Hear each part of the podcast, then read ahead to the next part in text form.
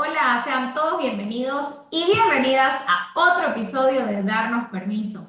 El día de hoy vamos a hablar un tema que nos aqueja, creo que a todos, no quería utilizar la palabra a todos, pero creo que todo ser humano que ha pisado esta tierra ha pasado por el estrés, está pasando o pasará, te lo garantizo, porque el estrés es una parte fundamental, es, una energía que está y que nos conduce para ayudarnos a, actuar. Eso es lo que hemos aprendido en la entrevista de hoy, una conversa demasiado agradable con nuestro super invitado, que fue una, no sé, te, te invito a que escuches el episodio porque está súper nutritivo, eh, que nos va a ayudar a entender de una mejor manera para qué está el estrés en mi vida, no por qué lo tengo, sino para qué y de qué manera puedo hacer que me sume y llevar un estrés positivo en mi vida que simplemente me conduzca a conectar conmigo, con mi creatividad, con mi genialidad y, podemos lograrlo. Escuchar cómo, escucharlo a, nuestro invitado Ángel. Vos, ahí,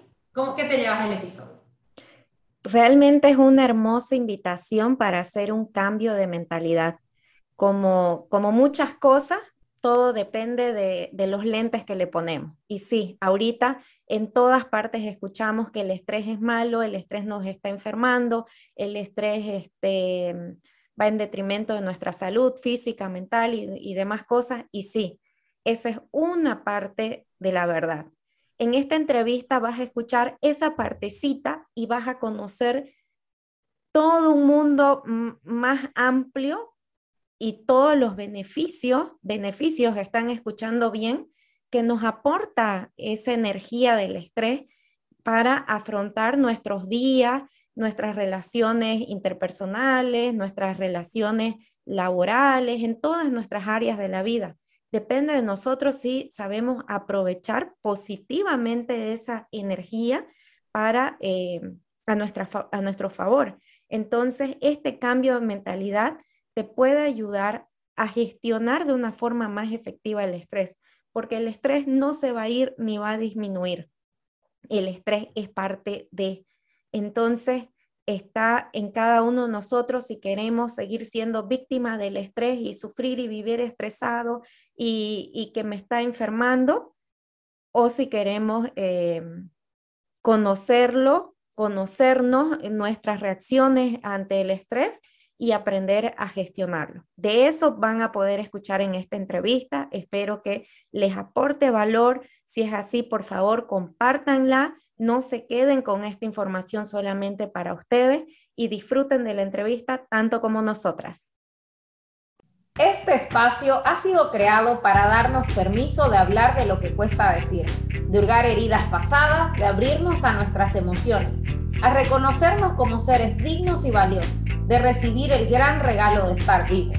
En este podcast encontrarás respuestas o aún mejor, más preguntas para llegar a tu verdad. Veamos este podcast donde encontrarás conversaciones honestas, profundas e incómodas. Entrevistaremos amigos, profesionales, personas que tienen historias increíbles para contarnos y aprenderemos juntos con ellos. Disfruta de este espacio que es tuyo. Y para hoy tenemos el placer de tener como invitado a Ángel López. Él tiene posgrado en educación socioemocional, diplomado de mindfulness para la educación y en psicología positiva, cofundador del Instituto Human y co-creador del método para el estrés positivo, coautor del libro El método del estrés positivo, un aprendizaje para una vida positiva en ocho semanas.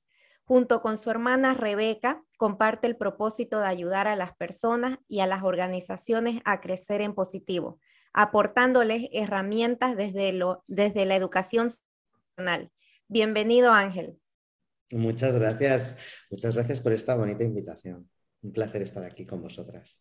Gracias, Ángel. Estamos muy felices de tenerte aquí. Ya saludamos a Rebeca, ella por cuestiones mayores no va a estar presente en la entrevista que hayamos amado, de que estés con tu hermana. Y esa es mi primera curiosidad de cómo surge esta idea de escribir un libro junto con tu hermana. Gail y yo somos hermanas, igual en este proyecto de, de, no sé, por, por cosas de la vida que te conducen a trabajar a una persona tan cercana a vos como es tu hermano o hermana Entonces, ¿cuál ha sido tu experiencia, Ángel?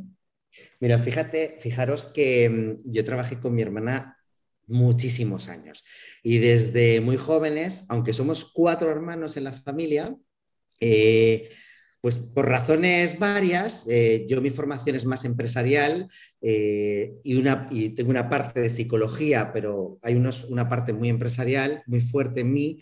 Rebeca también estudió psicología, ella estudió psicología social en la Universidad Complutense y por unas cuestiones o por otras nos tocó trabajar a los dos, de los cuatro hermanos, a los dos en la empresa familiar. Y, ya a partir de ahí tuvimos como una conexión muy bonita, trabajando juntos. Después nos fuimos a una multinacional eh, de origen belga y volvimos a trabajar juntos. Eh, nos tocó como varias veces, luego ella se fue a, otras compañías, yo me fui a Latinoamérica a vivir eh, y decidimos que era el momento para emprender y a emprender juntos, porque es verdad que somos muy diferentes, no sé vuestro caso, chicas, pero en nuestro caso eh, somos muy diferentes. Eh, lo que enriquece, si sabemos gestionarlo bien, y estaréis conmigo, que no es tan fácil a veces cuando tienes tanta confianza, sois familia, entonces a veces nos permitimos eh, pues más confianza a veces de lo debido pero si consigues hacer un buen match con mucho respeto, con mucho cuidado, con mucho cariño, em, se pueden dar cosas preciosas, ¿no? Y yo creo que eso es lo que nos había pasado a Rebeca y a mí durante mucho tiempo, trabajando en, la empresa familiar y en, esa corporación alimentaria belga y, quisimos volver a eh, eh, retomar e, esa oportunidad de hacer las cosas juntos con un proyecto que además a los dos nos emocionaba mucho, porque sí es cierto que, trabajar en pro y como, como tú nos, nos decías, Gael, en la, en la presentación, eh, en la ayuda es algo que, que, los dos nos ha conectado mucho. El trabajar con la idea de servir, con la idea de aportar conocimiento, aportar transformación, aportar en aquello que para nosotros fue sufrimiento y conseguimos a través de estudio, a través de un montón de apoyo también, por supuesto, de, de, de, varias universidades, tanto mexicanas como españolas, eh, poder construir algo juntos que apoye y ayude en la transformación de las personas y de las organizaciones en algo que eh, hablábamos, hablamos del COVID ¿no? como esa pandemia, pero, pero el estrés lleva siendo la pandemia número uno desde hace muchísimo tiempo y que además a Rebeca y a mí nos infectó eh, de forma muy negativa desde hace muchísimos años y que queríamos buscar una solución, primero para nosotros. ¿no? Y esa conexión de poder hacerlo con una persona que quieres, que te conoce, que yo tengo el placer de conocer muy bien desde que nació, porque yo soy más viejo que ella. Eh, yo sí que he visto toda su vida, eh, pues es muy bonito, es muy bonito, la verdad. Pero sí que requiere, es un reto también, chicas. No sé qué opináis vosotras y qué opinarán todos los que escuchan esto, pero, pero es un reto, es un reto diario y, que con amor, compasión, eh, inteligencia emocional, pues da resultados muy bonitos. Sí, nosotras cuando arrancamos y, decidimos hacer el podcast juntas, hicimos también unas sesiones este, de coaching de, las fortalezas de Gallup. No sé si has escuchado. Hicimos el, test cada una, hicimos este, cómo, se, cómo se complementaban nuestros talentos y haber hecho ese, ese trabajo, yo creo que ha sido clave para poder realmente aprovechar esos talentos tan complementarios, porque sí, en un equipo es toda una fortaleza que yo aporte cosas que Estela no tiene naturalmente y viceversa.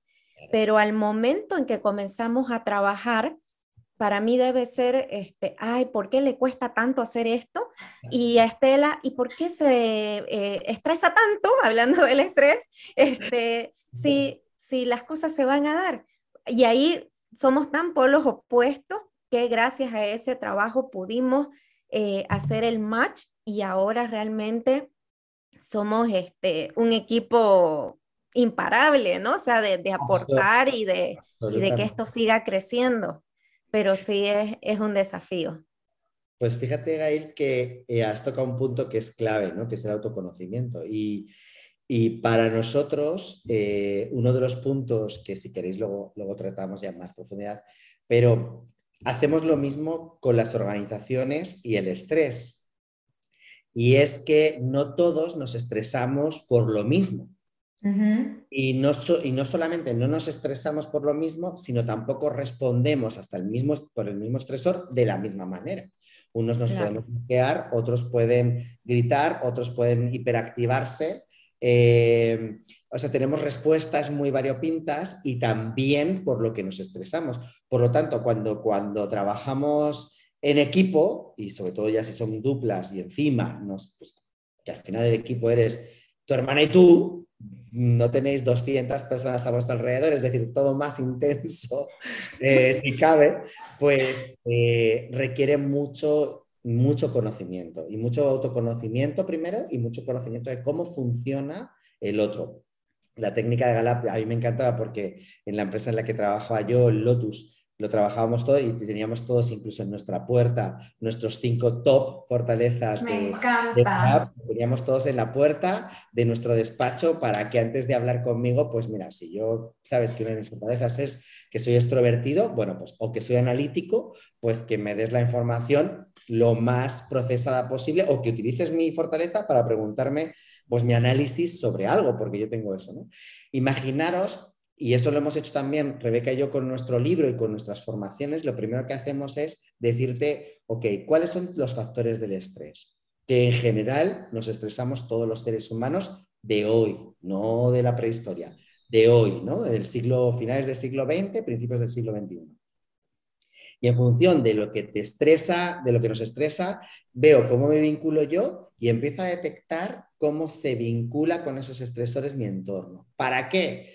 para que si Estela le estresan, no sé, eh, le estresa hablar en público, pues oye, vamos a apoyar a, Estela no mandándole todo el rato a, situaciones que tenga que hablar en público, ¿no? Se puede trabajar, obviamente, pero si no está dentro de tus fortalezas y es algo que activa tu estrés, pues vamos a, hacer que, que, Gail hable más en público y que Estela escriba mucho más. Me estoy inventando todo esto, ¿no? Público. Pero se entiende perfecto la idea y, va por ahí, qué potente y, empezar ya a, detectar, oye, pues mira, en vez de presentarte las cosas así, te las voy a presentar de otra manera porque sé que voy a estar activando menos tu estrés. Y es clave que como el estrés va a aparecer, porque el estrés va a aparecer, es imposible que no aparezca y damos gracias porque el estrés es importante en nuestra vida, pero de forma comedida. Entonces, que no seamos los que trabajamos juntos, los que estemos todo el rato activando el estrés del otro, porque al final es eh, lo que lo convierte en algo que no es saludable. Entonces, qué importante, siendo hermanos o no siéndolo, obvio, pero que si podemos hacer una buena gestión de, de nuestro estrés y del estrés de los que nos rodea, y eso es autoconocimiento, Gail, como tú has dicho, es autoconocimiento. Sí, ahorita que mencionabas qué importante conocer la reacción del otro, ya no, no en equipo de, trabajo, pero en equipo de, familia, de vida, mi pareja tiende a reírse. Y a mí me molestaba porque ¿cómo te vas a reír de una situación difícil? Hasta que me explicó que su forma de, reaccionar. Claro. para mí se está haciendo la burla, se está riendo de la situación, no se ponen los zapatos de, la otra persona y no, es su forma de lidiar con esa situación difícil. Sí, su, cerebro lo que intenta, esto en neurociencia lo vemos mucho y es, muy interesante, cómo el humor en realidad aparece para que tu cerebro pueda procesar situaciones que para esa persona son como chocantes, no, no sabe cómo procesarlo. Por eso también el humor, eh, el humor negro o el humor, ese humor... Eh, sarcástico. sarcástico, exacto, Estela, gracias. Al final, eh, como pone cosas que no deberíamos o no podríamos pensar, te genera risa, ¿no? Y hay veces que, y estoy contigo, a mí me pone muy nervioso cuando yo te estoy contando una situación para mí problemática y el otro se ríe eh, me, siempre me acuerdo de, este, de esto que vimos en la Universidad de Chicago en, neurociencia, que me acuerdo que la profesora nos decía, es un método natural que tiene el cerebro para procesar cosas que nos cuesta entender y nos cuesta asimilar y de ahí, a través de la risa, del humor, consigue bajar esa tensión para que puedas tener una visión más amplia. Y, pienso muchas veces cuando me pasa eso, digo, mm, bueno, vamos a dejarle que, que procese así. Claro, que se termine de reír y conversamos. Dejemos que termine de reír, está procesándolo y luego seguimos con esto, ¿no? Efectivamente. Sí, qué bueno. Ángel, yo te comenté que tuve el placer de leer tu libro. Gracias, Eka, por semejante aporte. La verdad que este, está súper digerible, sencillo y con muchos ejercicios prácticos, porque al menos yo soy fiel creyente que leer está bueno, uno asimila conocimiento, pero el poderlo llevar a la práctica, poderlo integrar, es realmente lo que hace una diferencia en la vida de, la persona que quiere este, hacerlo, ¿no? Mm. Pero para las personas que están todavía con esto del estrés y la mentalidad de que el estrés eh, es negativo y que, y que nos está afectando en la salud, si nos puedes explicar por lo básico para ti, y bueno, ahora no está Rebeca, pero la vamos a ir nombrando porque son ustedes los creadores de, este método del estrés positivo, si nos puedes explicar qué es el estrés, así desde lo más simple para que partamos, y cuáles son las características del mismo. Vale, pues em, voy a empezar con, un ejemplo, ¿vale? Yo soy fiel creyente de que la sabiduría es una combinación entre conocimiento y práctica. Eh, por eso también el libro queríamos que fuera eso, conocimiento y práctica. Eh, queremos que inmediatamente desde el capítulo 1 tú, tú empezases a poner en práctica aquello que te estamos comentando y que desde tu vivencia absorbas o decidas absorber, absorber, incorporar en tu vida esos conocimientos. Por lo tanto, eso qué bueno que lo has dicho, gracias Gail por tus palabras, porque era, es el propósito, o sea, qué bueno que lo has percibido así. Por otro lado, decirte que el estrés lo tenemos asumido desde su versión negativa y eso es lo que desgraciadamente nos han inculcado y repetimos constantemente. Si os, vais a dar, si os dais cuenta y os hacéis conscientes, ¿cuántas veces hablamos de que estamos estresados para referirnos a que estamos mal? ¿Cuántas veces el médico te dice qué cosas y padecimientos que tienes, ay, ¿qué crees? Es estrés. Lo que tú tienes es estrés. Em, y todo desde el punto de vista de lo negativo, de lo, de lo doloroso, de lo, del sufrimiento, del padecimiento. Pero nunca hablamos de su versión más positiva y es la que nos hace, eh, primero, nos ha permitido a los seres humanos llegar eh, hasta el siglo XXI cuando somos uno de, los seres más indefensos que había en el planeta.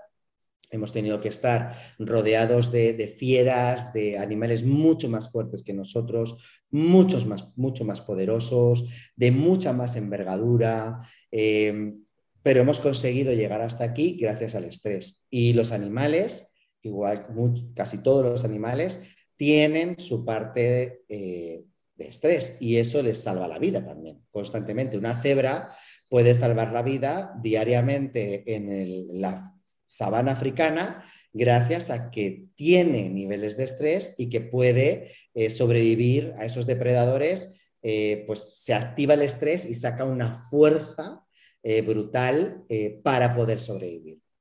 Por tanto, y ahora te, doy mi definición que va vinculado con esto. ¿no? El estrés me gustaría que, tanto vosotras como, como, todos los que nos están escuchando eh, deje de asociarlo con un único lado del estrés, que es el negativo, y que lo empiece a abrir algo mucho más general. Es igual que si yo hablo de que los coches son es el peor invento del mundo y que son terribles porque mueren millones de personas en el mundo diariamente por accidentes de tráfico no sería justo. Yo tendría que decir que, el coche es un invento maravilloso, que es verdad que dependiendo de cómo lo uses y, cómo estés tú para conducir ese vehículo o la otra persona que está enfrente conduciendo, es lo que hace que sea bueno o sea malo. Pero en general, per se, el coche podríamos decir que fue un gran invento. Pues lo mismo pasa con el estrés. El estrés es la energía que aparece en nosotros cuando hay algo que nos preocupa o nos inquieta. Simplemente. Es una energía. ¿Qué hago yo con esa energía? Es como con el coche. Si me he tomado cinco tragos y, estoy absolutamente borracho y me monto en ese coche, puede ser una máquina que me lleve a la perdición. Pero si yo utilizo ese coche para levantarme por la mañana e ir a mi trabajo y hacerlo en un tiempo mucho más corto y sin apenas cansarme, puede ser una maravilla de la vida. Y eso pasa con el estrés. Si yo utilizo la energía del estrés para solucionar aquello que me estresa y que básicamente que me preocupa, que me inquieta, desde su, su versión más positiva, va a permitir que yo dé mi 100%, va a permitir que sea creativo, va a permitir que, si lo uso en un caso de supervivencia, que viva, que a lo mejor saque una fuerza, no sé si os ha pasado alguna vez en la vida, ojalá que no, pero si algún oyente o a vosotros, a mí me ha pasado, de repente he estado en una situación de peligro real contra mi supervivencia, he sacado una fuerza, yo me subí a un muro que de verdad luego no, o sea, cuando ya pasó el acto de, de peligro, yo miré al suelo y dije, ¿cómo he subido hasta aquí? Eso fue estrés al 100% y eso me salvó la vida. Em, por tanto, el estrés nos puede dar un montón de herramientas para que nuestra vida sea motivante. Yo enseño a los profesores a estresar un poco a sus alumnos. No, no porque sea mala persona, sino porque necesitamos esos pequeños toques de estrés para incentivar en nosotros esas ganas de aprender, ese interés, esa motivación de levantarme por la mañana. Esos son toques de estrés. Ahora bien, como con el coche, si me monto borracho, pues si yo utilizo esa energía del estrés para autocastigarme, para decirme cosas horribles, para decir cosas horribles a los demás, para entrar en una rumiación mental que solo me lleva a pensamientos catastrofistas, pues obviamente el resultado del estrés es enfermedad, es sufrimiento, es tristeza, es depresión. Claro que sí, pero el estrés no es ni bueno ni malo, es, es, es energía. Es energía que nuestro cerebro nos va a dar a través de diferentes hormonas que algunas se secretan en el propio cerebro, otras arranca el cerebro la orden, pero termina secretados en las suprarrenales, que son las glándulas que tenemos encima de los riñones, y que, y que al final nos van a producir una serie de cambios en nuestro organismo para que solucionemos o creyendo que así lo vamos a solucionar eh, para que nos dé esa energía y esa potencia para ayudarnos con eso que nos estresa. Problema, personas que nos escuchan y chicas, hay veces que esa respuesta no es la idónea. Y, no, y el problema no es otro, que es que no hemos aprendido a utilizar la respuesta del estrés de una forma diferente a lo que utilizaban nuestros antepasados en la prehistoria, hace miles de años. ¿no? Entonces, tenemos una mente que han pasado 10.000 generaciones, pero que realmente se enfrenta a problemas del siglo XX y XXI, pues dos, tres generaciones, es decir, absorbiendo mucha información, teniendo eh, que tomar decisiones estratégicas diariamente y además instantáneas. De eso llevamos viviendo en esas condiciones dos generaciones prácticamente. Por tanto, nuestro cerebro está muy bien preparado pues, para, sobre, para actuar y utilizar el estrés para sobrevivir, eh, que es algo que no es tan necesario en los tiempos actuales. Ahora nos tenemos que enfrentar a llegar a 50 reuniones al día, tenemos que estar preparados para hacer, contestar miles de mensajes. Eh, y eso es lo que nos estresa actualmente. Y, queremos utilizar la misma respuesta que cuando teníamos que salir corriendo porque venía un león a comernos o un mamut o un depredador cualquiera o teníamos que enfrentarnos a una tribu que teníamos al lado y, bueno, pues teníamos que hacer frente, sobre todo con fuerza, a eso, a eso que, nos, nos, preocupaba y nos, y nos tensionaba. Y ahora esa fuerza pues no es nada útil. Es decir, a mí ponerme eh, con mucha fuerza porque tengo que contestar un email complicado o tener una reunión con una charla, como decías Gael, con mi pareja compleja, pues mm, digamos que la fuerza no es lo más interesante. O sea, me interesaría mucho más tener una, capacidad mental potente para poder utilizar las palabras que quiero utilizar, para poder utilizar la asertividad, para poder estar con una escucha atenta en el otro, para poder entender qué me quiere transmitir el otro sin hacer mala interpretación de sus palabras. Y eso es una respuesta que nos da el estrés, pero no son las mismas hormonas que si yo, las, yo lo que activo es lucha, por ejemplo, como respuesta a ese estresor. Porque al final voy a terminar discutiendo, voy a tener un montón de fuerza en mis puños, que no sirven de nada, por favor, porque espero que no las utilices en esa conversación, pero te vas a quedar agotada porque has, has, tenido un montón de energía para correr o para pegarte con esa persona y tú lo único que has hecho es estar sentadita así mirando al otro, ¿no? Y, con unas ganas tremendas de luchar con el otro cuando sabes que no es lo que más te interesa, ¿no? Si nos llegara a un consenso en esa decisión con tu pareja. Por ahí va, pero así como grandes rasgos es la energía que aparece en nosotros para poder enfrentarnos a eso que nos, que nos preocupa, que nos genera tensión, porque es importante para nosotros. Sí, eh, creo que el estrés es eso, ¿no? Me encanta la palabra energía, es la energía que surge dentro de mí, pero yo lo veo para qué, para tomar acción. Porque si me quedo ahí lista y esperando, me voy a estresar más, el, el, estrés se va a formar ya crónico, como decía, mis riñones van a pagar el precio, mis rodillas van a pagar el precio, mi pelo, no sé todo. Entonces, es, la, es como una energía para actuar, ¿no? Para decir, ok, ¿cuáles son mis opciones? Y, y de poder conectarnos. Y, y, a esto va mi, mi siguiente pregunta, porque los dos primeros capítulos de tu libro hablan mucho del mindfulness, que me encanta, y la gestión emocional. ¿Cómo yo voy a entrar en ese diálogo interno? Porque ya tengo el tiempo, o sea, no es de que está viniendo el mamut conmigo, eh, contra mí, y tengo 0,5 segundos para salir huyendo o me comió entonces, tengo este tiempo para mí que si yo realmente me dedico, volvemos a nombrar la palabra autoconocimiento, de preguntarme, a ver, ¿cuál es la mejor forma en que yo me tengo que sentar con mi pareja para comunicar lo que tengo que comunicar, para ser asertiva, para...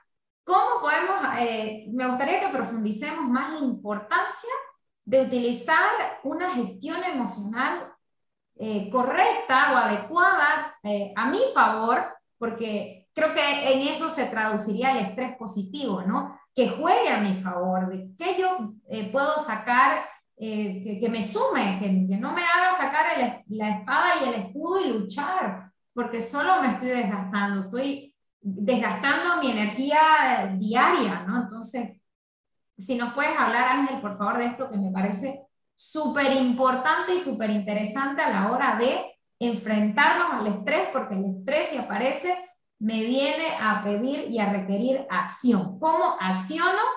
Antes, gestionando mejor mis emociones y conectando conmigo.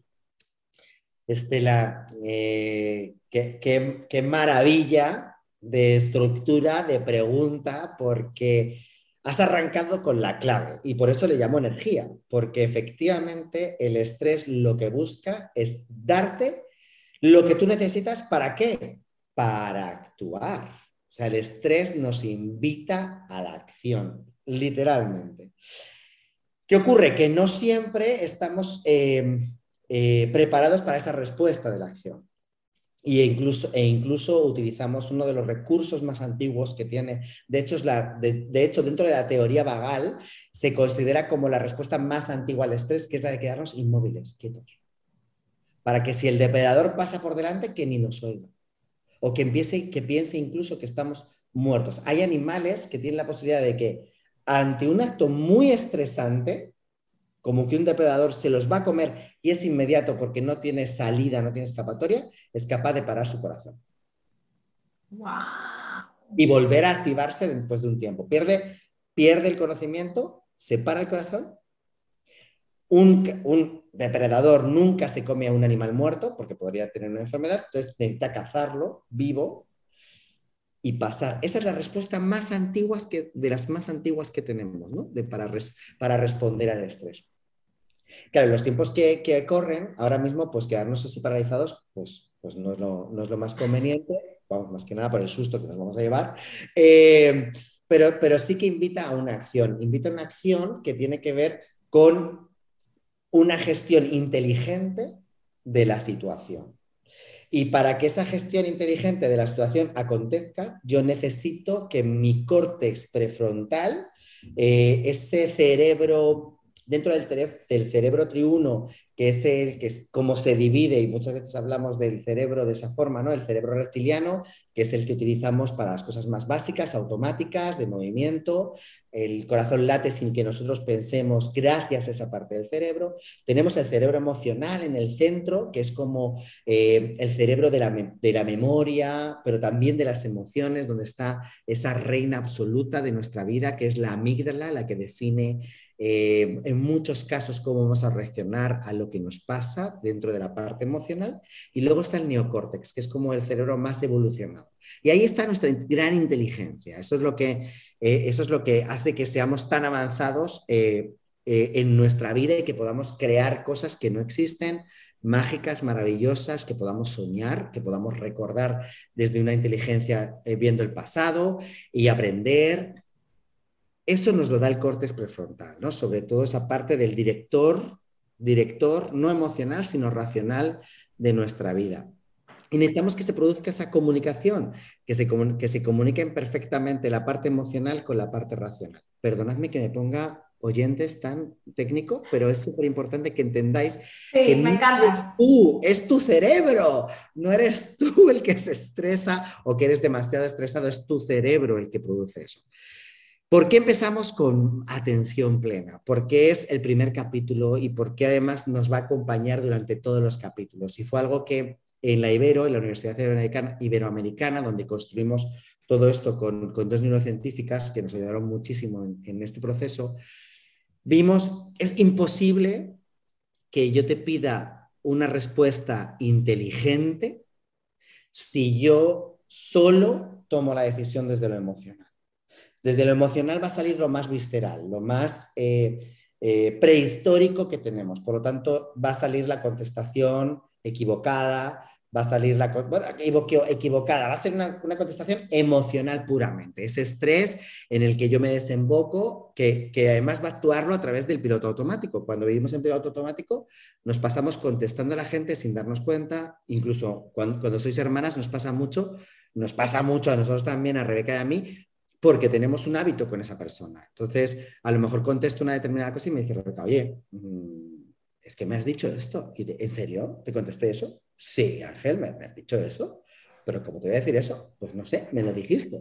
¿Qué pasa? Estaban funcionando en piloto automático. Y eso nos pasa siempre. Si yo estoy en piloto automático, es muy probable que el que tome la decisión sobre cómo reacciona a lo que me estresa sea la parte emocional.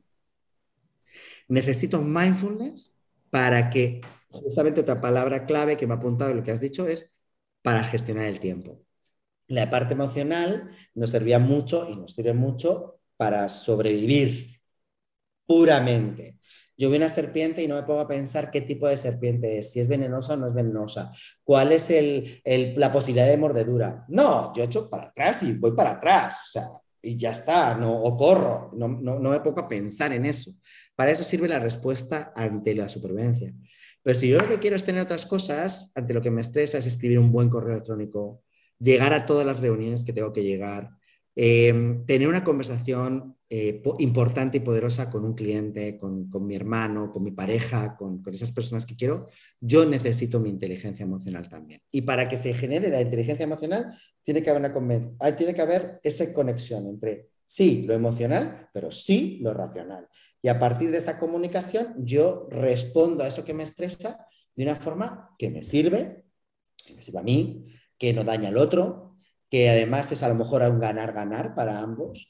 Eh, es, un, es, una oportunidad para que de, eso que me preocupa yo saco algo más de todo esto porque voy a crecer, porque voy a salir de este problema eh, no solamente igual que antes, sino mejor que antes. Todo eso se puede dar si yo hago esa conexión. Y para eso tiene que ver mucho mindfulness, mucha atención a lo que me está ocurriendo, a cómo me está haciendo sentir esto, esta conversación, cómo me encuentro, eh, qué necesito y a partir de ahí decir, vale, ¿qué herramientas tengo? Y ahí hago la llamada a la parte de inteligencia. Y esa, eso es mindfulness, eso es 100% mindfulness. Y luego, si añado todo esto, gestión emocional, con, con algo también decía Gail antes, ¿no? Que decía, y además soy capaz de ponerme los zapatos del otro y tengo esa parte de empatía y esa parte de compasión, que es empatía más acción, es decir, eh, eh, más hago algo porque el otro se sienta mejor todavía, esa combinación es, gracias al estrés, mega poderosa. Y el origen es el estrés. Es algo que me preocupa y que me da esa energía. Y por eso que la, que la primera y el segundo capítulo, y, hoy lo hablaba, hoy tenía sesión, he tenido una sesión muy temprana con, con, con una cliente eh, que está en un proceso en su empresa complicado y, hablábamos de estos dos capítulos, mindfulness y gestión emocional para que las decisiones que tomes hoy en tu reunión de hoy sean las más interesantes para ti y para para la empresa. Y que en vez de tener ganas de dar puñetazos en la mesa o gritar a tu jefe, sin parar, además, pues que te lleve a tener una conversación enriquecedora con él.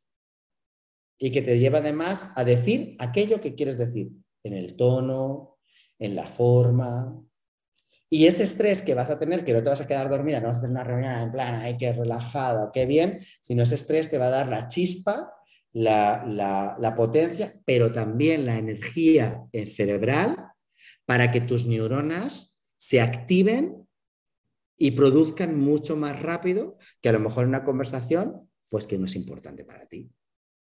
Es una conversación entre amigos en los cuales pues no necesitas esa activación cerebral. Entonces, utilizar ese estrés para que te dé esa capacidad de decir, de, utilizar las palabras correctas, de muchas veces poner los ejemplos que no sé si os ha pasado a vosotras, pero a mí me pasaba mucho que en cosas importantes decía, jolín, no he sacado este tema, ¿sabes? No he dicho esto que quería decir y que era súper importante. ¿Cómo no se me ha ocurrido este ejemplo que además siempre digo? Pues eso es porque no estás utilizando todo tu cerebro en tu máximo potencial. Y el estrés te puede dar eso. El estrés te puede activar todo eso. Solo necesitas activar la respuesta correcta, la respuesta del estrés positivo, para que las hormonas que se generen no solamente no te dé tanta potencia en los puños o en las piernas para correr, que no las necesitas en ese momento porque tú vas a estar sentada y lo que sí necesitas es ser locuaz, tener esa, esa empatía para detectar cómo tus palabras están afectando en el otro. A lo mejor no lo están haciendo de la forma que tú quieres, a lo mejor sí, vete por ahí. Y esa inteligencia emocional se tiene que dar desde el estar en el presente, estar conectado contigo con lo que está pasando, gestionando tus emociones a la vez que sientes estrés. O sea, el estrés no puede estar fuera de la ecuación. Yo por eso, nosotros no hablamos que es, y tú también lo has dicho, Estela, es, es ver cómo gestiono el estrés que tengo. Yo nunca hablo de que te voy a quitar todo el estrés de tu vida porque primero, no es real, y dos, sería un aburrimiento de vida. O sea, tampoco te lo deseo. Tener ausencia de cosas por las que preocuparte. O sea, tener una ausencia de preocuparte es no me voy a levantar por la mañana porque no tengo absolutamente nada por lo que preocuparme, por lo que eh, tener esa motivación de me levanto para hacer algo por mí o por el mundo. Necesitamos ese estrés, no lo puedo quitar de la ecuación. Y nos puede dar muchas cosas, pero desde el lado positivo.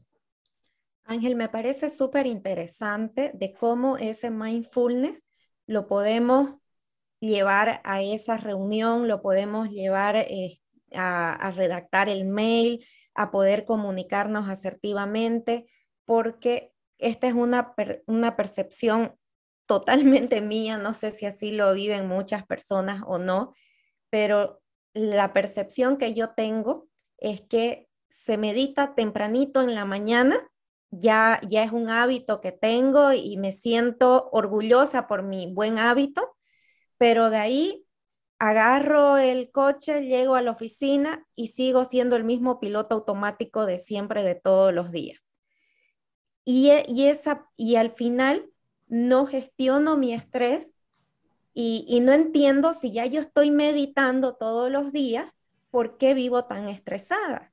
Y es porque no hemos este, sabido capitalizar los beneficios de la meditación, que es ese entrenamiento de, esa atención, de podernos enfocar en algo que queremos, eh, que nos interesa, que nos preocupa, para poder eh, gestionarlo.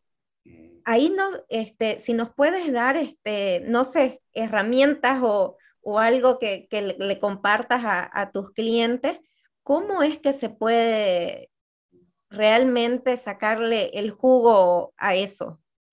Fíjate que, otra gran clave, Gail, es que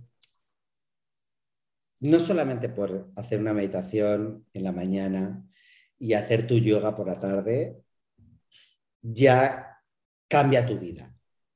Y eso es algo que también desde la cultura occidental, en la que estamos los tres inmersos y posiblemente todos los que nos escuchan, pues tenemos esa visión práctica de la vida. Es decir, a ver, yo voy, yo lo quiero, los, cinco tips para gestionar tu vida, ¿no? Y yo digo, pero, pero a ver, dicen que meditar, hacer ejercicio, comer sano. Entonces yo empiezo a mirar todo eso y digo, a ver, check, check, check. O sea, yo hago todo pero mi vida sigue siendo un sufrimiento desde las 8 hasta las 8 de la noche, desde las 8 de la mañana hasta las 8 de la noche.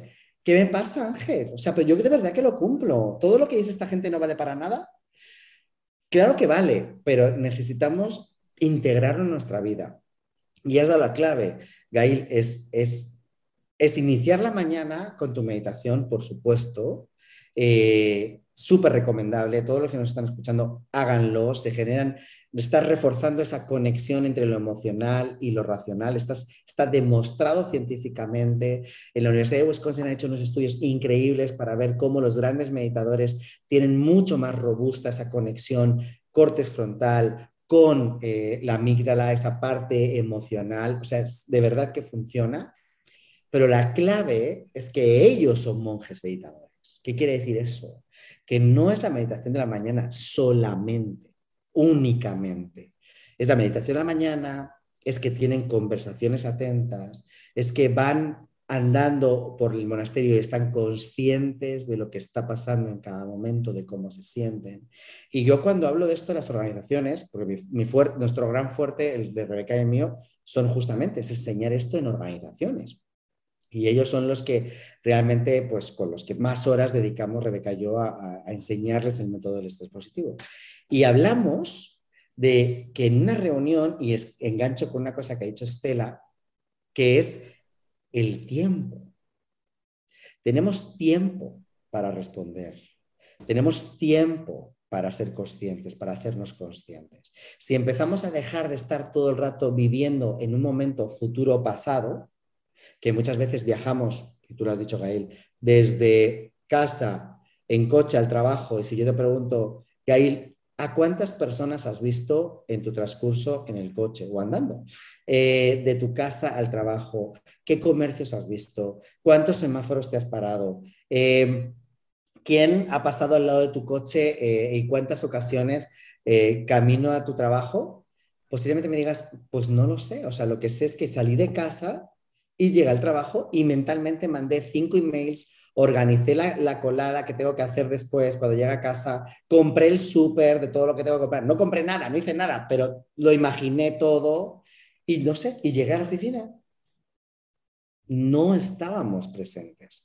Y eso, aunque nos parezca muy útil, digamos, bueno, pero es que ha sido súper útil porque pues de camino al este, pues al, al, trabajo he estado ya organizando muchas cosas en mi vida eso tu cerebro lo estresa muchísimo, muchísimo. Entonces, en las organizaciones hacemos un trabajo muy interesante que tiene que ver con, por ejemplo, antes de una reunión importante o al principio de la mañana, que venimos todos con muchas cosas, ¿no? Las, los mamás y papás, pues he dejado al niño enfermo en casa o, o se ha quedado llorando en el colegio, o sea, nos llegamos con mucha carga emocional. Eh, o incluso he, recibido dos WhatsApps súper importantes antes de entrar. O sea, llegamos a la oficina con una carga emocional potente dentro de nosotros y yo espero que a las 9 de la mañana Estela y Gail me, me digan las cosas que yo necesito saber preciso, correcto, funcionando al tope y a lo mejor hay un montón de químicos dentro de mi cuerpo porque han venido muchas situaciones previamente. Y muchas veces lo que me gusta y lo que nos gusta enseñar es antes de esas reuniones, por ejemplo, matinales y en esa gestión del tiempo, para ser más productivos, tomémonos tres minutos de atención a la respiración antes de empezar la reunión. Tres minutos, atendiendo a nuestra respiración Estoy seguro que esos tres minutos van a dar unas soluciones en la reunión muchísimo más potentes que si arrancamos de cero. Trayéndonos al presente, incorporando mindfulness todo el tiempo, en la comida, en la reunión, en ese email que estoy escribiendo, en esa presentación que estoy desarrollando. Eh, lavando los trastes, a mí me parece que es de las cosas donde, eh, de hecho, con mis clientes siempre digo lo mismo, dime qué más odias hacer y qué más intentas distraerte mientras lo haces. Planchar, odio planchar. Bien, pues necesito que le pongas tu máxima atención a planchar. Olvídate de ponerte Netflix, olvídate de ponerte un podcast que te haga olvidar. Ponte a planchar al 100 se te va a pasar mucho más rápido. Vas a sufrir muchísimo menos. Eh, desde luego no te vas a quemar, lo vas a hacer mucho mejor y eso va a ser un proceso mucho más agradable que si intentas esquivar tu realidad. Pongamos atención, incorporemos mindfulness, como dices, Guy, durante todo el día, que no sean esos cinco minutos, que es... Eh, la meditación es la práctica formal de mindfulness. Está increíble y es súper necesaria. Es como ir al gym, no es lo mismo que anduvo un poquito. Pues no, no es lo mismo andar un poquito que irte al gym y hacer un ejercicio específico para, tu corazón, para tus articulaciones, para tus músculos. Obviamente lo vas a trabajar mucho más. Eso es la meditación. Pero eso no es simplemente que, que, andes, que, te metas al gimnasio una hora y ya está. No, está bien que andes también. Está bien que te muevas durante el día, que no estés todo el día sentada, que te levantes y vayas a por un café, que vayas a comer fuera para que te muevas. Claro que es importante. Pues eh, lo que tú decías de practicar mindfulness en tu día a día también es súper importante, que es lo que yo llamo mindfulness informal, que es, eh, pues tengo una conversación con vosotras dos, pues estoy con vosotras dos completamente focalizado. No estoy pensando en la reunión que voy a tener después de vosotras, no estoy pensando en el libro que leí ayer, no estoy pensando en, en lo que voy a comer hoy, Estoy con vosotras al 100%. Y eso, más allá de cansar a mi cerebro, es como si lo mando a un spa. Es como si le estoy dando un premio, le estoy dando un masaje. Pero si estoy pensando, estoy trabajando. Sí, pero estás utilizando una única área de tu cerebro o más tiempo una, una única área de tu cerebro. Por tanto, la herramienta que te, que aparte de lo que te he dicho hasta ahora, te diría que sería single tasking. Y eso, mujeres, que nos estáis escuchando, no es bueno el multitasking. Yo es que siempre he tenido la excusa de, chicas, es que yo soy hombre, soy single tasking, no puedo hacer dos cosas a la vez. Bueno, vosotras, desgraciadamente, lo podéis hacer, pero os agota, os cansa, hacerlo no le gusta. Así que single tasking, eso es como una gran herramienta. Suma el estrés crónico. Y, y eso, eso, pues cada día esa carga de adrenalina y cortisol en nuestro cuerpo constante, continuo, sin parar, es lo que nos genera ese estrés crónico, que no es saludable, que no es bueno y que desde luego debería ser lo menos que normal. O sea, que ya me parece que, ay, ¿cómo estás? Estresado, pero bueno, ¿tú qué tal? ¿Cómo que, pero, o sea, ¿cómo que estás estresado continuamente y qué tal? No, eso no puede ser así, no lo podemos normalizar eso. El estrés tiene que ser puntual, puntual y concreto. Y luego volver a la calma. Completamente de acuerdo, completamente. Y me encanta cómo lo explicas y cómo lo dijiste, de que es verdad, o sea, normalizado de, ay, aquí estresada los niños, entre, entre los niños, el trabajo y el marido, no tengo vida, o sea. Y es tan normal y, y lo peor es que la otra persona me soporta diciendo, ay, no sabes, yo estoy en las mismas y nos llamamos solo para quejarnos y generar más estrés. Y, y, sí, me encanta que hablemos de esto y de cómo las personas pueden ir identificando y viendo y, y recepcionando el estrés de una manera muy distinta. El estrés está aquí para ayudarme. Si siento esa carga de, de adrenalina o ese esa, esa energía que viene desde dentro, usarla a mi favor y tratar de, de que, ¿qué puedo sacar de ventaja de esto? Siempre, siempre puedo sacar ventaja sobre cualquier situación en mi vida, porque creo que la diferencia entre todos los seres humanos está entre el estímulo, la respuesta, ¿qué pasa en ese medio? Lo que pasa en ese medio, ese proceso mental, eso es lo que le va a dar significado a mi vida. porque yo puede ser que les muestre a ustedes dos o que los pinche, la pinche a Gail con una aguja en el brazo y lo pinche a Ángel. Y Ángel se mata de la risa y Gail me, me dé un puñetazo en la cara. O sea, es lo que pasa en ese espacio, en ese procesamiento mental. Y es ahí, por eso con toda tu explicación, Ángel, estoy maravillada de cómo hacer esa conexión entre mi, mi amígdala y mi neocórtex para tener esa, porque yo, o sea, Gail es súper racional y yo soy súper emocional. Entonces, si combinamos a Gail y Estela, sería una genialidad, ¿no? Y, y, creo que aquí está el trabajo de, de, los seres humanos y me incluyo, o sea, cuando decía, si tomamos respuestas a nivel emocional, nos vamos a equivocar y yo, ¡ah! porque, tiendo, o sea, mi, mi, mi visceral actúa y, y y actúo emocionalmente y me olvido de... Y es ahí mi trabajo, por ejemplo, Estela tiene que trabajar en eso.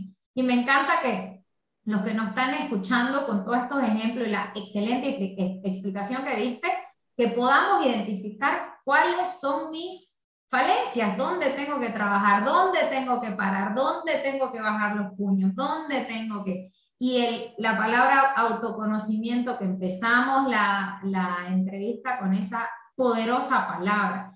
Y ya para como ir cerrando, mi querido Ángel, ¿cómo podemos, como último tip, no vamos a usar la palabra tip, pero como, como última forma de que nuestra audiencia despierte y diga, ¿cómo puedo hacer de que mi estrés crónico se vuelva positivo? Quiero desde hoy tomar la decisión de que mi estrés se torne positivo. Pues, eh, bueno, lo primero es que si es, si es estrés crónico, vamos a primero puntualizar eso. Si es estrés crónico, lo primero que hay que hacer es paralizarlo, o sea, empezar a dejar de secretar cortisol eh, por un tiempecito. Es decir, eh, tu cuerpo está intoxicado de cortisol. Me gusta explicarlo así y decirlo así. ahora mismo estamos en general intoxicados de cortisol.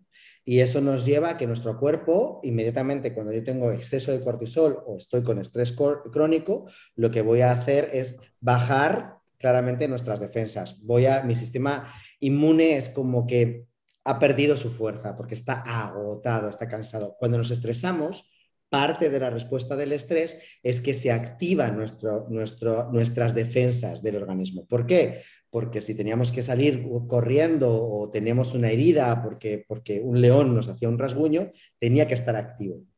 Por tanto, cuando pasamos días, semanas, meses estresados con un proyecto, con una situación en casa, con un divorcio, con un problema de un hijo, o sea, cuando estamos estresados por meses, es muy probable que en un momento determinado tú vayas a enfermar sí o sí. O nos vamos de vacaciones, llevamos periodos de estrés muy grandes, por fin te vas de vacaciones y ¿qué pasa? Que tu sistema inmunológico también se va de vacaciones. Día uno, enferma, con fiebre, dolor de garganta, gastroenteritis, me da igual, dermatitis, te empieza a salir cualquier cosa porque obviamente tu sistema de defensas también está por los suelos.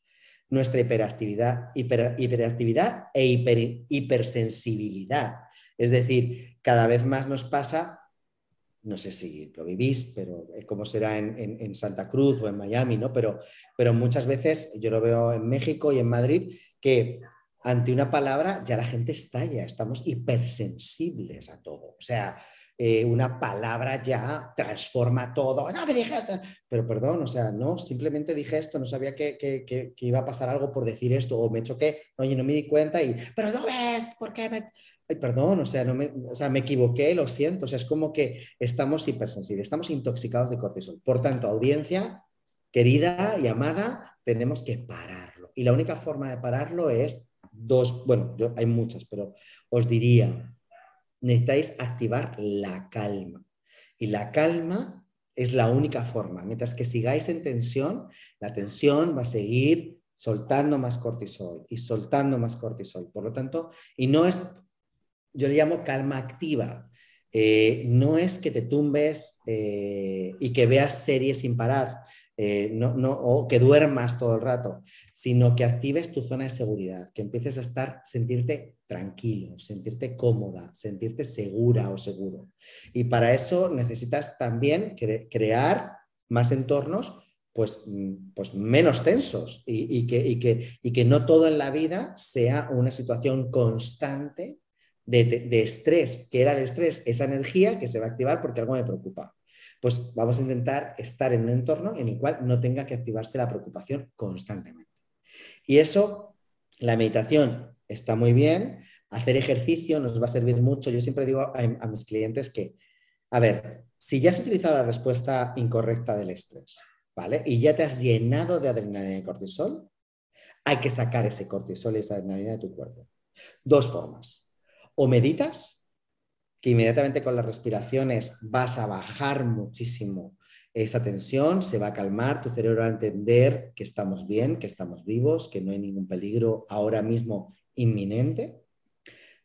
Atención a la respiración a través de la meditación, puede ser una de las prácticas. En estréspositivo.com tienen un montón de, de meditaciones gratuitas para que la gente haga. Dos, muévete. Muévete, o sea, haz ejercicio. Si ya ves que te has intoxicado de cortisol y de adrenalina y que, y que ya estás hasta arriba de cortisol y hasta arriba de adrenalina, sácalo, haz ejercicio, muévete. Y esa es la forma, por lo menos, ya que te has llenado de, de, esa energía que ahora mismo pues, no necesitas. Ejemplo también, eh, te estás tumbado en la cama, 3 de la madrugada, empiezas a, de repente, tu cerebro activa un pensamiento. ¿Por qué? Porque es algo importante para ti. Tengo mañana que resolver esto porque además es importante, porque si no resuelvo esto va a haber problemas, porque no sé qué. Y entonces, y entonces empieza, boom, boom, boom. ¿Qué pasa? Químicos, adrenalina, ¡pam! Estoy en la cama así, ¿no? Y es que intenté dormirme, Ángel, te juro, me pasé tres horas metido en la cama sin poder, cerrar, o sea, cerrando los ojos, pero sin poder parar de pensar. ¿Y por qué no te levantaste y utilizaste toda esa energía para hacer un plan estratégico para solucionar eso? ¿Por qué no te levantaste a las 3 de la mañana y escribiste todo lo que tenías que escribir? ¿Mandaste todos los emails que tenías que mandar? O prepararte un guion para la conversación de la reunión que tienes tan importante. Levántate y utiliza esa energía, porque ya está llena, ya estás llena de energía. Ya lo único que puedes hacer es, una, o me bajo al gimnasio a sudar a las 3 de la mañana para ver si suelto toda esa energía. Dos, me pongo a meditar, un escáner corporal, por ejemplo, podría ir muy bien para ese tipo, para empezar a soltar, te va a tomar un tiempo, pero lo vas a conseguir. O tres, levántate y haz todo un plan para solucionar todo eso que te estresa y ya verás como cuando termines el plan, a las 4 de la mañana vas a empezar a bostezar porque tu cuerpo ya ha soltado o ya te ha dado las hormonas que creía necesarias para que tú terminases eso y como ya se ha acabado ese estresor, vamos a dormir, ¿no? Utiliza esa energía. Pero no te quedes enganchado a esa energía y sufriendo esa energía no te quedes enganchado al sufrimiento que te hace. Mira, es que ya estoy sudando, ya estoy sudando, ¿ves? Es que, a ver, son las 3 de la mañana, yo no puedo estar con él, o sea, yo tengo que dormir. Ya estás llena de adrenalina. ¿Qué quieres hacer con eso? Utilízalo a tu favor. Sea el horario que sea. estímulo, respuesta. No, y a mí me pasó, no sé, Estela, si te acordás, alguna vez te conté. Yo tengo unas sesiones de mentoría este, los jueves en la noche y para mí, o sea, sé que es difícil dormirme temprano. Ahora lo estoy manejando mejor, ya uno se va conociendo, ya no espero ir a la cama y que a las 3 de la mañana me, este, me active, sino que ya voy gestionándolo. Pero al inicio, yo me iba a la cama, estaba en esa lucha de me quiero dormir y, se me vienen las ideas y no, agarré un día, me paré y me vine aquí a, a la computadora y me puse a hacer lo que las, si me llegaron ideas sobre que son escasas a veces, las aproveché. Claro que sí, claro que sí. Qué genialidad. Podemos crear, no sé, el próximo superinvento de la vida a las 3 de la mañana. Absolutamente. Y aparte, ¿sabes qué pasa? Que también es verdad que eh, yo soy español y eh, soy, soy madrileño, pero vivo en Yucatán, vivo en Mérida. Entonces, el viaje son, cada vez que hago esos vuelos, eh, pues son 12 horas ¿no? de avión, solamente Madrid-Ciudad de México. Esos momentos, yo siempre los tomo, intento tomar el vuelo diurno, para, sobre todo de, de Madrid para acá. ¿Por qué? Porque ese momento sin celular, donde todo el avión duerme, porque mucha gente está como medio dormitando, porque no sé qué. Yo son momentos de máxima creatividad. Yo lo tomo durante el día, ya dormiré cuando llegue a mi casa en Ciudad de México. Lo que hago es, me pongo a trabajar, a soltar esa, esa creatividad que tiene esos momentos. Y la noche da eso. La noche es como que el cerebro interpreta que, mira, Gael ya está, ya ha tenido un día muy agitado.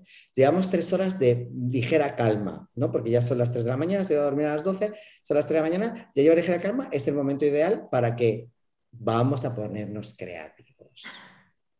Y Gael tiene dos opciones. Una, me quedo luchando para, no, yo quiero dormir, yo quiero dormir que no lo va a conseguir, obviamente. Eh, o dos, vámonos a la computadora y a escribir, y a escribir. Y a veces son esos procesos que dices, joder, gracias a esa noche, que son las noches oscuras, que se llaman muchas veces en la espiritualidad, ¿no? Tuve una noche oscura. Quiere ser que generalmente esa noche oscura te lleva a grandes ideas, a grandes procesos de transformación y que amanece y dices, wow, lo que ha pasado esta noche híjole, me ha cambiado la vida. Y eso es, es, un gran, gran proceso de utilización del estrés en su versión, desde luego, absolutamente más positiva. Y eso somos nosotros que lo decidimos. ¿eh? Vamos a ser, es fue Gail la que decidió transformar lo que era un momento de dolor o sufrimiento incómodo por algo productivo, que a lo mejor hasta disfrutaste y que cuando terminaste empezaron los bostezos de nuevo seguro para decir, ya está, solucionado. Next, toca dormir. No sé si es lo mejor o lo peor que nosotros tengamos que decidir. Es, es el gran factor humano. Ese es nuestro gran aprendizaje que tú, creo que tú, Estela, decías al principio. Ese es nuestro Totalmente. venimos a hacer. A través de nuestra conciencia, venimos a aprender y a crecer como personas y como seres.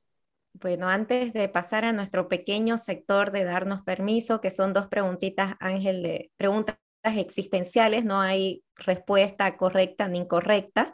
Este, quiero darte las gracias porque esta ha sido una conversación y lo he sentido así, aunque ha, tenido sus momentos bien técnicos que sí eran necesarios. Este, ha sido una conversación bien, bien este, enriquecedora. La primera pregunta, Ángel, es, ¿Qué es la vida para ti? Mm, pues mira, un proceso de aprendizaje para mí, y me lo tomo así, un proceso de aprendizaje que puede ser muy divertido si quieres y puede ser tremendamente difícil, sufrido y doloroso si quieres también. Eh, creo que ese es nuestro gran reto, transformar este proceso de aprendizaje en algo que me sirve para jugar, para divertirme, para disfrutar, para aprender de lo que no me gusta o de lo que me hace o siento que me hace sufrir y poder transformarlo en algo que, que me da alegría, júbilo, aprendizaje, me hace sentir bien. Eso es para mí la vida. Qué lindo. La siguiente pregunta, Ángel, es cómo Ángel lidia con sus sombras. Pues mira, antes subía. Voy a, hacerte, voy a decirte, mm, no es tan fácil. Antes era experto en huir de mis sombras. Y era un corredor de maratón para, para poder salir y huir de ellas. Podía huir durante horas, días, meses. Eh, ahora soy un gran afrontador de mis sombras. Y si hay que estar noches sin dormir, si hay que irse lejos para autoobservarse, para quitar distractores, para poder verlas y charlar con ellas mejor, pues, pues perfecto. Em, si me tengo que meter en relaciones para poder afrontar y espejar mis sombras y verlas, eh, pues las afronto. Pero no siempre fue así. No siempre fue así. Eh, al principio fue mucho huida y escapismo de mis sombras y ahora lo único que puedo hacer y que quiero hacer con ellas es verlas. Verlas, charlar con ellas y entenderlas, porque están ahí y porque a veces se han construido sombras. A lo mejor es que me faltaba ponerles luz y por eso había una sombra ahí. A veces son más fáciles, otras son más complejas, pero, pero observándolas. Maravilloso. otra forma. Mil gracias Ángel, te agradecemos a vos y a Rebeca que físicamente no estuvo, pero está en sus letras, en, su en el libro que tienen ustedes, que es un regalo y un aporte mágico para, para toda la sociedad. Espero que todos puedan llegar a leerlo. A nuestra audiencia le vamos a dejar en la descripción del episodio todos los datos de ustedes, el libro, cómo lo pueden conseguir, la página, los cursos, los talleres que ustedes imparten si es que les interesa en, trabajarse, en conocerse. Gracias Ángel, muchas gracias Rebeca. Yo sé que vas a escuchar esto. Hasta las dos. Eh, ha sido un súper placer, Gail, como tú decías, ha sido una conversación eh, pues muy agradable. Espero que hablemos mucho más de estrés. Hay que hablarlo, hay que verlo, como hablábamos antes y espero que todas las personas que están escuchando este, este podcast maravilloso, pues que les permita descubrir una nueva forma de ver el estrés y hacerse conscientes de que tenemos que actuar. No, podemos quedarnos así como sin nada, diciendo que tenemos estrés y sufrimos y punto. Hay que actuar. Mil gracias Ángel, mil gracias y a nuestra audiencia hasta el próximo jueves. Gracias. Pronto, gracias.